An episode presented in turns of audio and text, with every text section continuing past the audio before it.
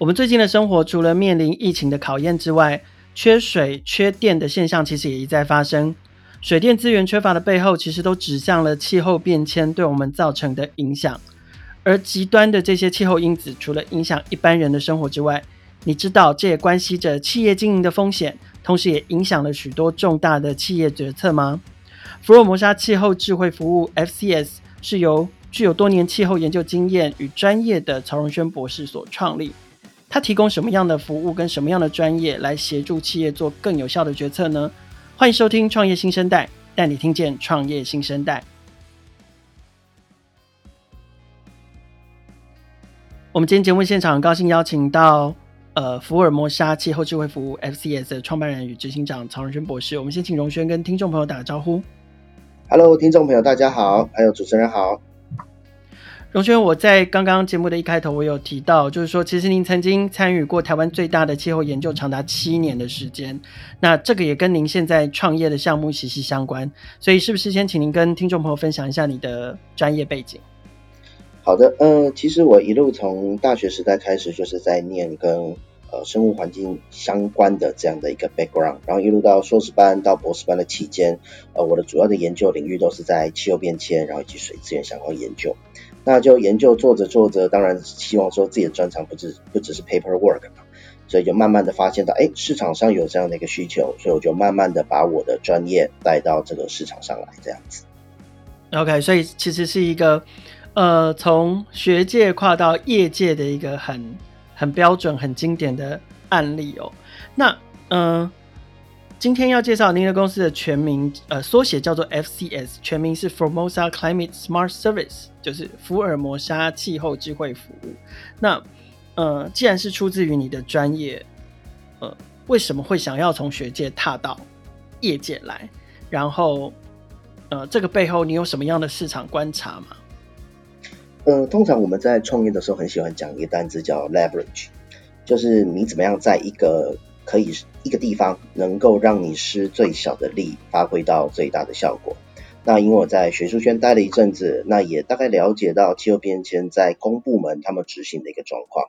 那在台湾非常有趣的一个现象是，呃，气候变迁以及永续的这一块，事实上在很多个层面，其实企业跑得比政府还快。我们就开玩笑讲一下好了，呃，这几天大家都可以听到一些限水、缺水啊、限电这样的议题。呃，我我想台积电的紧张程度一定是不亚于政府，所有的这种半导体产业都一样，所以其实这个是大家实际在面对到的问题，所以其实这边的需求是显而易见的，这也就是为什么我会选择在以现在这样的一个身份从事呃气候及永续相关业务的一个原因。这样，不过我觉得提到永续这件事情，其实这个呃这个也跟联合国提出的这个。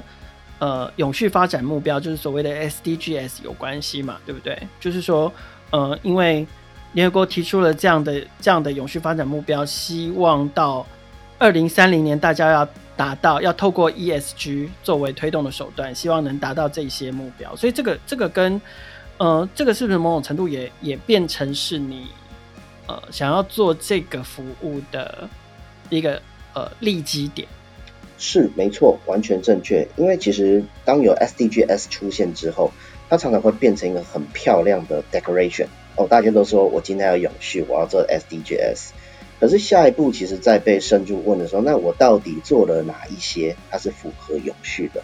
或者是我到底做了些永续的程度到底够还是不够？其实这些问题就会开始慢慢浮上来。那我们一路在做这种所谓的永续发展，其实有一个很重要的理念。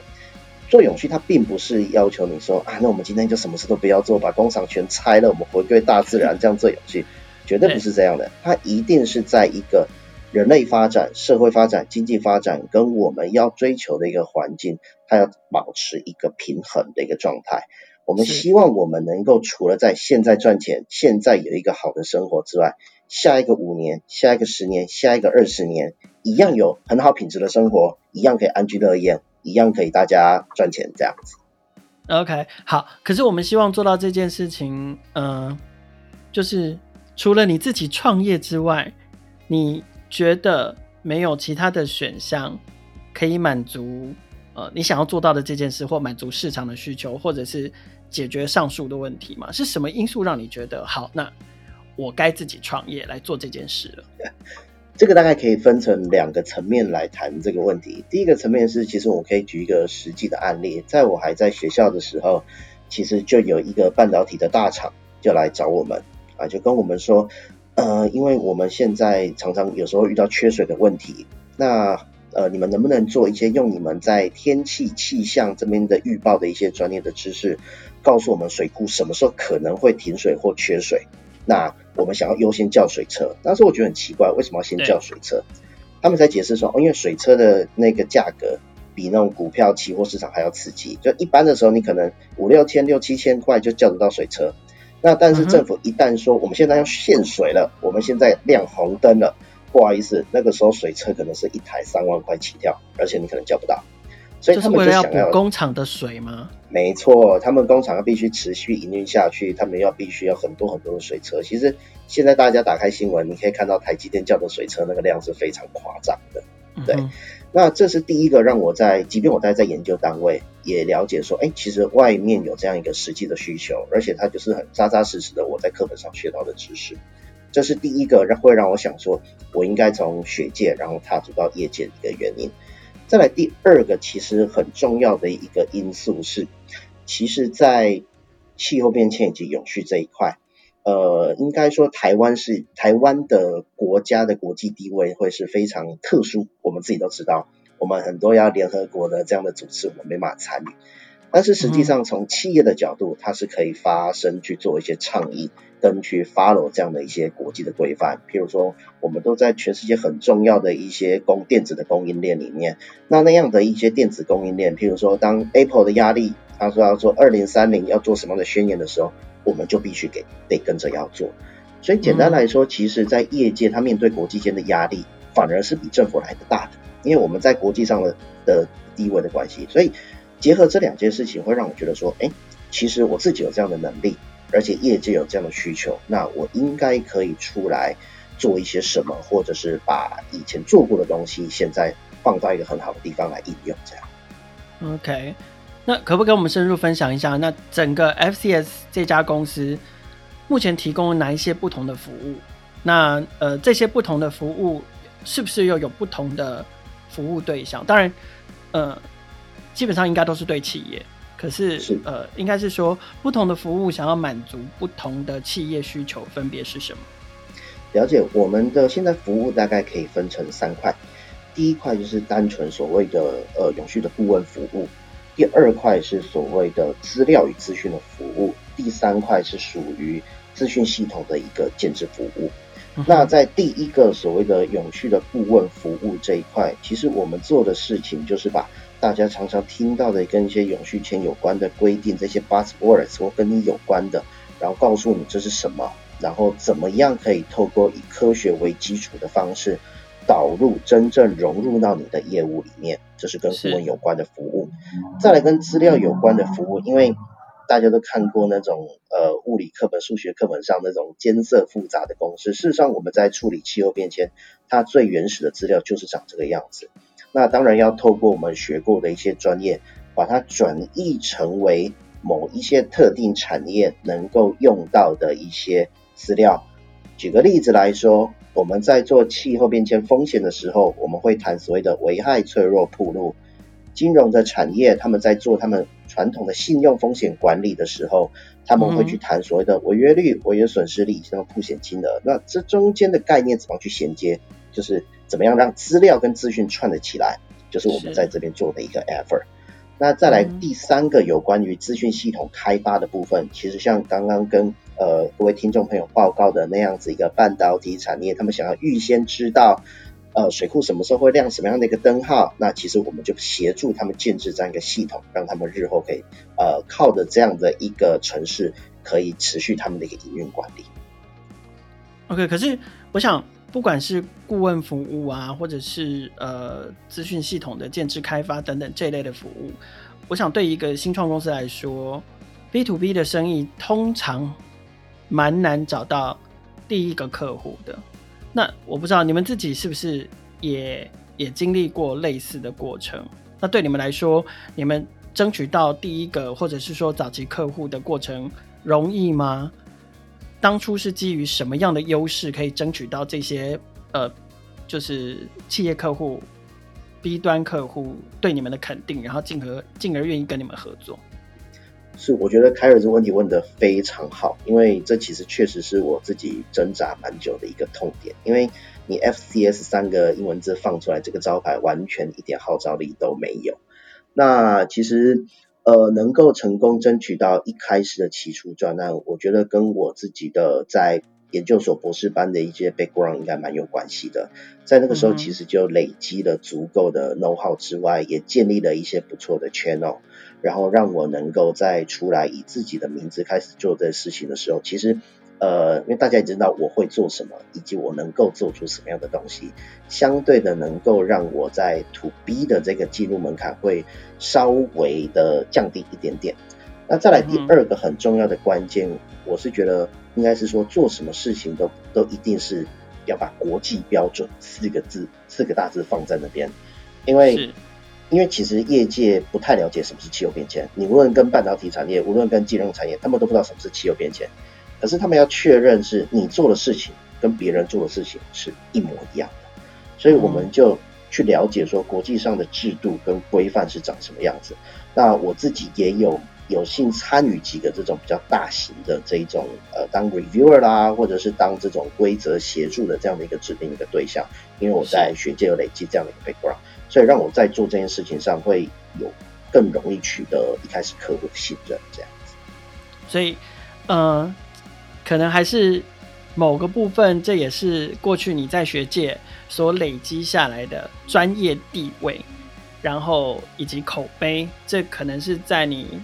呃离开研究的跑道，然后来到了呃创业的路上的时候，呃，某个部分可以助攻。让你快速的用自己的专业，能够说服企业客户，呃，接受你们的服务，然后采取你们的建议，这是一个很重要的因素。是，没错。所以刚好现在也是毕业季，所以如果我以前回到跟自己讲的话，那个硕博士论文可以认真多一点写，这样子。OK，所以在在学校的在学校的投入，对于自己转换，不管是创业或者是到事业领域来说，还是有一定程度的重要性啊。是，没错。OK，听到这里，我想大家对于 FCS 的服务，还有气候风险对于企业治理的重要性，都有一定的理解。休息片刻，我们邀请荣轩跟我们分享更多的案例，帮助我们了解更多关于气候变迁在商业上面的影响。休息一下，我们马上回来。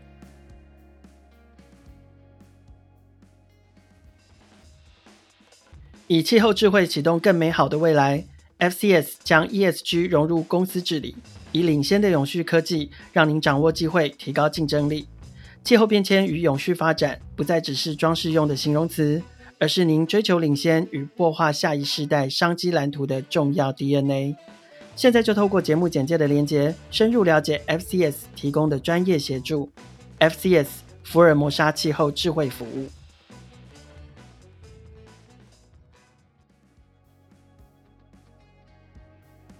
欢迎回到创业新生代节目的现场。我们现场邀请到的是 FCS 福尔摩沙气候智慧服务的创办人与执行长荣轩。荣轩，你在前面有提到，呃，其实 FCS 提供的三大块服务里面，其中有一个平台叫做 Acelia，是吗？气候智慧平台。聊聊它为什么是叫这个名字？那然后这个平台提供的功能是什么？气候呃，企业应该要怎么使用这个平台？好。Acelia 它是两个单字组成的，它叫前面是 Acila。Acila 其实它是天上的一颗星星，就在我们东方。如果你有听过呃一些紫微斗数的话，它就是天府星。对，所以我们就认为它就是一个我们做 database 嘛，那跟天上跟气候变迁有关的 database，所以我们就用了这个单词。对，后面我们让它变成 EIA 为 EIA 结尾的话，我们是希望它能够是 enable intelligent assistant。它好像是一个智慧的助手一样，啊、能够帮你去启动你很多的一些你在日常的一些的事物，所以这个是 Acelia 这名字的一个由来。那事实上，呃，刚刚主持人也提到了，我们有三个很主要的服务。那一开始做这种 To B 的生意的时候，最怕的就是说，那如果你都只做顾问服务，其实你很难去做 Scale Up 这样的一个动作，也就是一个人就是做一个事情。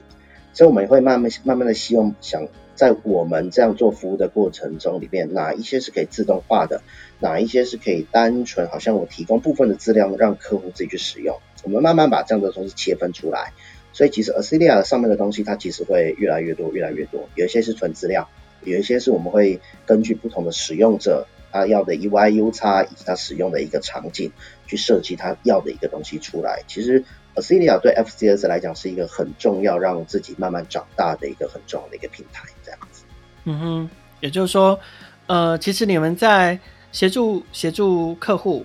在服务客户的同时，其实他还是持续的喂养他，持续的长大，收集更多的资料，那他就可以服务到更多的客户，帮助更多的企业客户做好更多的决策。或成为他们的参考依据，这样子是没错。其实蛮幸运的啦，因为大家一开始在新创都会说，哎，你要做一个 MVP 啊，然后去验证市场上的可行性啊，怎么样之类的。可是因为我们就有点讨假包，哎，我们其实这个 MVP 我们是收钱来做，不这样就是你知道做顾问服务，就这样，哎，我帮你解决了这问题，其实我也从中了解了，其实你真正的需求跟那 spec 长什么样子。那我也可以来当成我自己在做我自己平台一个很好的滋润的一个养分，这样子。这不，这也其实也不会算讨假波啊，就是边打怪边练功啊。这个是呃，我觉得新创公司要有能力，也有愿也愿意这样子付出，因为我相信在这个边打怪边练功的过程中，对你们来讲，相对来说也是付出双倍的努力啦。因为你们等于是呃要。除了要能够满足客户的需求之外，也还不断的要 push 团队自己成长。对，我觉得我觉得这个是蛮辛苦的一件事情。是，所以常开玩笑说，常我们交一个东西给客户的时候，嗯，这是我们家 IT 工程师的肝换来的，都是这样。你们现在团队有多少人？呃，我们现在呃实际在运作大概是六个，有一个比较 core 的 team 这样子。是，哇。只有六个人，可是你们要提供三大块的服务，是，这很，所以真的是很辛苦啊！真的是要要像荣轩刚刚讲的，就是说，呃，不单单只是这，就是做顾问服务的，不是只去做顾问服务而已，不是把那个顾问服务客户服务好就可以了，其实还是要带非常多的资讯跟资料回来，然后让完完善自己公司其他的服务项目跟架构。是因为我们自己在发展的过程里面，其实很多新创业都面到这样的问题。我们没有对外募资，所以其实我们就是自己的钱，自己赚的钱，对，然后来养自己的 IT 的 team。所以其实我们 core team 六个，那我们蛮多都是 contractor 的方式。那其实我们能够创造更多的 revenue，才能够让我们的 core team 慢慢的长大。那这就好像左脚右脚你绑在一起走一样，哪一步走太快都不行。好，我们回过头来聊聊跟呃。企业客户合作的实际的状况好了，就我所知，我知道荣轩你们其实有跟金融业合作。那呃，在金融业者的相关的业务里面，他们去结合了气候风险评估。我不知道这个对他们来讲会有哪一些显著的帮助，可不可以跟我们分享一到两个比较具体的案例，可以帮助我们听众朋友？实际的去了解说啊，原来企业是这样在做，在推广这样的服务，或者是在做某一些判断的时候，他们是有结合气候因子的的这个原因在里面去帮助他们的。好，没问题。我这边举两个例子，那这两个例子刚好是我们在讨论气候变迁风险的时候的两种风险的呃类别。第一个类别叫做实体风险。所谓的实体风险就是哦，因为气候变迁的冲击非常的，我们知道雨月下特别多啦，或雨月下特别少，这种极端化所实际影响到你的干旱或者是淹水或热浪，我们叫实体风险。那实体风险什么时候跟金融业有关？就很简单，今天我们知道下大雨容易淹水，淹水会造成房价下跌，那房价下跌，银行就会开始担心说，嗯，当初你这个抵押品的价值。跟因为淹水让它房价开始跌之后，它的抵押品价值会不会不一样？那影响的程度到底到多少？所以我们就提供了这样的一个资讯，让金融业能够去评估说气候变迁带来的实体风险冲击会到哪里，又或者是像呃会不会因为这次像这次缺水缺得非常严重，会不会有的厂区根本就是缺水导致产线停摆，类似这样影响到呃我跟银行往来的业务。这个是所谓的实体风险的部分。第二个，我跟大家分享的是所谓转型风险的一个部分。那在越南有一间有一间台商，因为比较不好的，我就不讲是什么名字了。因为在当地违反了一些跟呃他们社会跟环境有关的一些法规，所以被当地财阀罚得很严重。那在这个时候，其实台湾还很多的呃银行跟这一间的台商还是有一些往来。但是呢，在国外的很多银行，因为他们非常重视 ESG 的这些项目，他们就是说，哦，那我以后把这一间公司剔除。它现在是我的黑名单，他们就开始抽银根。所以这个时候，当国外的资金在抽银根的时候，你台湾的银行正在把钱放进去，其实你是把你的资金部位暴露在一个风险当中。那这个风险其实也是因为气候变迁很严重，所以永续的这样的意识大家觉醒，这样的市场、这样的政策、这样的法规在改变而带来的一个转型风险。所以从这两个例子可以看到说，说其实金融业它必须要很清楚的知道说自己的钱到底放在哪个地方，会不会有呃气候变迁实体风险，或是这种因为气候变迁而导致的政策法规所影响到的转型风险，都是我们可以服务的一个地方。是，所以我可不可以比较呃呃简单的用比较简单的方式来理解，就是说。呃，实体风险比较像是企业在发展跟经营的现在很有可能遇到的问题，而转型风险则是可能三到五年的未来，甚至是比较长远的未来，他们他们会遇到在转型上面，在在各方面的转型上会遇到的问题。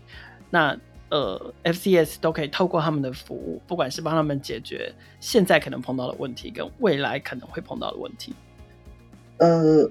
应该是这样说，在实体风险的部分，我们会指的比较像是实际的验水这一种；转型风险比较像是政策法规这种比较 soft 的这样的一个东西。但以时间尺度来讲的话，其实包含现在，包含三五年，包含二三十年，其实我们都可以做一个完整的评估这样子。哦，所以时间的维度是一个问题，但是实际上在实体风险跟转型风险上面，就是它还是有呃。这个风险这件事情具体与否的差异，这样子是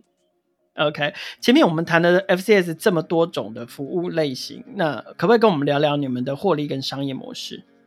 是，呃，其实刚刚访访问的过程中，其实也有带到，那呃，主要的获利来源，其实我们一开始是以顾问案的收入居多，但是慢慢的在最近这段期间，在做包括。资料服务的部分，包括系统建设的服务，其实这部分的 revenue 其实是慢慢起来的。那当然了，我们会会是希望说，呃，可以把透过顾问案的养分，能够慢慢的把资讯服务的这一块慢慢慢慢的做大。那其实，在业国际业界上，有一间跟我们好几间跟我们做的非常非常像的公司，在国际上，大家如果有兴趣去收集的话，嗯、一个叫 Carbon Delta。一个叫 Four Twenty Seven 四二七，一间在瑞士，嗯、一间在美国的 Berkeley，他们都一开始也是这样做气候变迁的风险跟资讯的评估，建立资料库，他们都已经被很大型的金融公公司给并购，像 MSCI、嗯、像 Moody's 这样的一个机构。那如果你去看他们发展的话，其实他们的成长速度是非常的惊人。我以 Carbon Delta 这间公司来讲好了。它在二零一六、二零一五年的时候，它的估值是十五 K 美金，对，资本跟我们差不多，十五 K 美金。嗯嗯。那在二零一九年被并购的时候，十八个 million，对，哇哦！所以四年时间它成长了一千倍。这当然很显然的不会是你靠顾问啊可以做一千倍，它就是靠它的资讯系统跟这种 data 跟 climate 的 data service 去办到。那我想已经。业界上已经有几个楷模在那里了，那我们也试着往这样的方向去去试试看努力这样子。OK，可是呃，因为你刚刚也提到嘛，其实国外已经有类似的服务提供者，当然它可以是你的楷模，但是同样他可能也也也是所谓的竞争者嘛。那你们自己觉得要跟这些已经十八个 million 的？对，然后已经被并购的新创公司去比较，你们觉得自己竞争的利基点在哪里？如果可以把他们当成我们 competitor 的话，代表其实我们做的蛮成功，才会开始考虑这个问题。对，那事实上我们认真有思考过，也处理过这个问题。第一个，至少在台湾的业界来讲，有很多的客户。他是同时买的这些国外的这种所谓的知名的这种资料库或资料服务，那也同时在我们这边有下单。那当他们两个一起比的时候，呃，哎，怎么会不一样，会有所差异？那就目前为止，好的、对的，一定都是我们这边。所以我蛮有自信说在，在因为毕竟在台湾这个小小的战场上，资料的品质跟它的精准度，一定是我们能做得更好。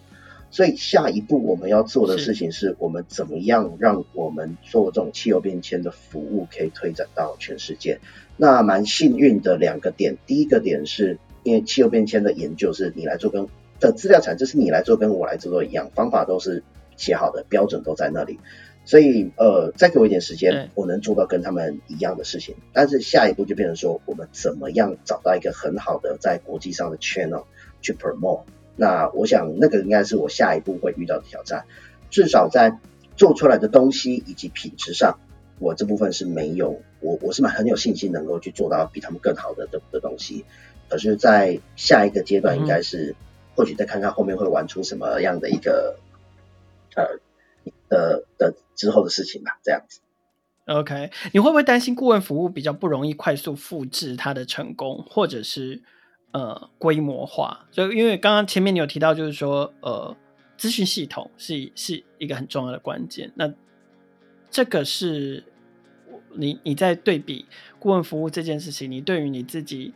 呃，不管是是呃服务项目的配比啊，或者是营收来源的配比上面，你也会做这样的发展跟规划吗？其实是因为其实不很简单嘛，顾问服务你就是养人嘛。除了你自己要可以讲得很好、做得很好之外，你开始要带着人，让让他也做得很好。可你知道这件事情是很脆弱的，为什么？因为你把它养得很好、做得很好，你不能把它绑在这里让他不要走，对不对？那但是一个系统你可以留下来，嗯，我今天花了一些 effort 留下来之后，就可以让它做好在这边走。所以对我来讲，你投入。你的 input 跟 output，你风险比较低的投资，反而是投资在咨询系统这一块。那就好像一开始讲，我们是左脚绑着右脚走，我绝对不可能说我顾问就丢着，完全不啊不带任何的人，不培养任何的 capacity，完全投入在资讯系统，这样也不对。一定是两边会并齐走。就好像说我有一部分的资金，我要放定存，我要一个低风险低报酬，我也必须放在一个比较呃高风险高报酬的地方。那目前我在经营上的。想法跟配比大概就是这两个观念。OK，最后一个问题要请教荣轩，就是那 FCS 下一步的规划会是什么？对你们来讲，呃，做这样的规划会是呃，希望把重心放在拓展自己的服务、拓展自己的客户，还是会希望呃，先补足自己公司现现有需要的这个关键资源？好，其实这个问题我们可以从今天开始问我的问题里面去做一个总结。一开始我们就认为说，哦，FCS 你这三个名字太小，根本没有人想理你。所以我们开始做顾问啊，就是希望自己就躲在客户后面就好。我们 support 一些我们比如说民营的或公营的这些很知名的这样的一些企业，让他们可以去在因为我们的服务，让他们可以在国际上有一些声量。或做出一些很漂亮的成绩单，那这件事情其实在业界就会流传很快。那到底后面是谁做？我们希望能够把客户做上去。那一方面鱼帮水，水帮鱼，我们自己就会慢慢上去。那等到我们自己慢慢有一些能见度的时候，那我认为我们在资料服务或者资讯系统服务的这一块，其实会相对来的。呃，要推动跑回来的简单的蛮多，所以呃，整体来说，我们应该还是会先把我们的顾问做好，借由客户的认同来肯定我们自己的价值，然后同时也培养自己的能力，嗯、让自己在咨询服务这一块能够慢慢的长大，这样子。距离 SDGs 的目标达成年二零三零年只剩下不到十年的时间，企业对于永续发展的目标都准备好了吗？面对企业经营的实体风险与转型风险，企业经营者又该如何迎接挑战？我们今天的来宾，FCS 福尔摩沙气候智慧服务，也许是解答。在此邀请创业新生代的听众朋友订阅、分享我们的节目。不管你是透过 Apple、Google、SoundOn、First Story、Spotify 还是 KKBox 收听，都欢迎给我们评价跟留言，让我们可以持续优化节目，让关心台湾新创故事的朋友听见更多更好的创业新生代。